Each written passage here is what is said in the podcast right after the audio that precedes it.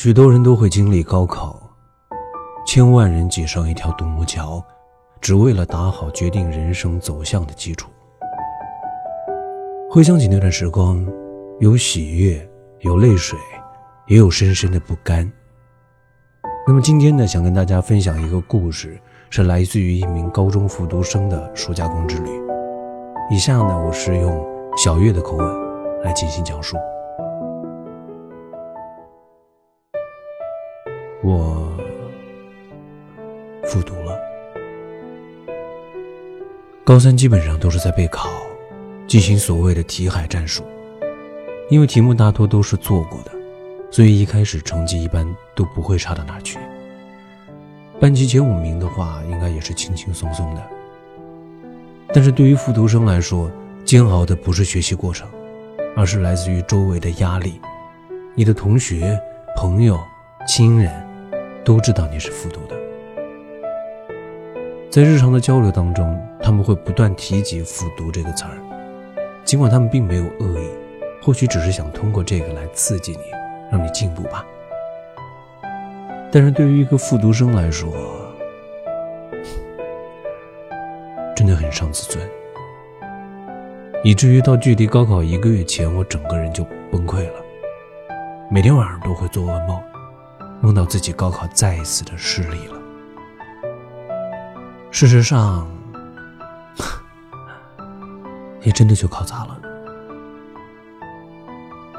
高考结束第二天，我跟父亲拿了五百块钱，只身一个人搭乘了七个小时的大巴，去了深圳，开始了我的暑假工之旅。其实我想的是，就这样长期打工下去。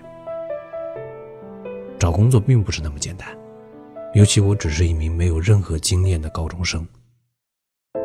许多洋快餐都不需要短期工、暑假工，于是我连着两天顺着一条路的商家问过去。晚上的话，为了省点钱，困了就在天桥底下躺着。讲真的，没有在天桥底下躺过，你是不知道那里的尿骚味是有多臭，而且也根本睡不着。因为你不知道身上的钱还能够支撑多久。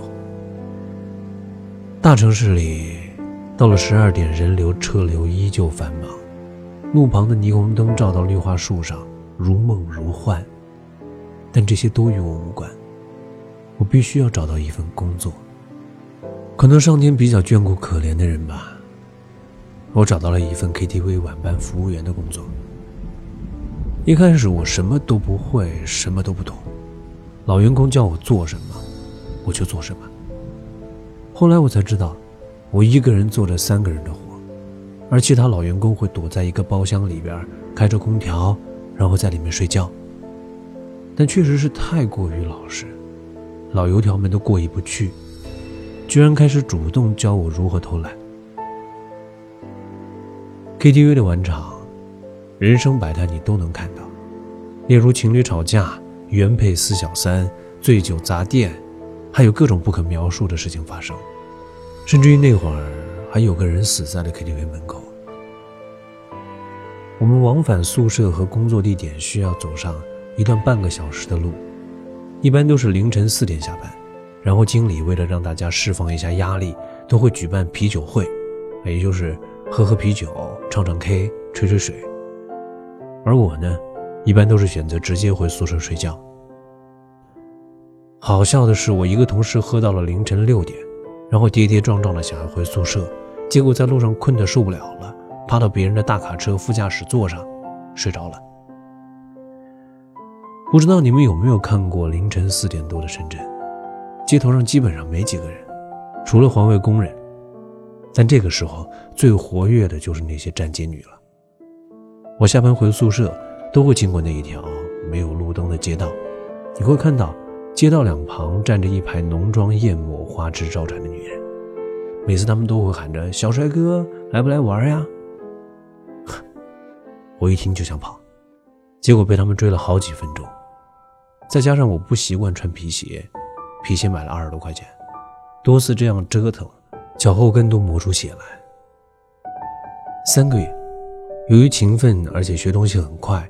我从一个普通的服务员晋升为级别高一点的服务员，部长。其实一个月前高考成绩早就已经公布了，不出所料，达不到本科的最低分数线。那会儿顺从父亲的想法，也就胡乱的填了几个大专学校，选择热门的计算机专业。在父亲的要求下，我不得不提出离职去读大专。我记得那会儿，我跟老板说，我要辞职去读大学了。老板没有一点迟疑，大手一挥就批了辞职条，还对着我语重心长地说：“读书好啊，去吧，读书才有前途。”现在我已经毕业了，但是回想起那会儿，总会觉得那是我茫茫复读梦中的又一场梦。之后，每当有陌生网友不想再读大学了，我都会把这段经历告诉他。至于当时的辛苦，我已经说不出个所以然来，只能零星的记得磨破的后脚跟、天桥下的异味和闪花眼的霓虹灯，每一样都让我更感谢父亲。否则，我这一生大概……可能就困顿于这些事情里，无法脱身了吧。这一条道，走到黑，也就是光了吧。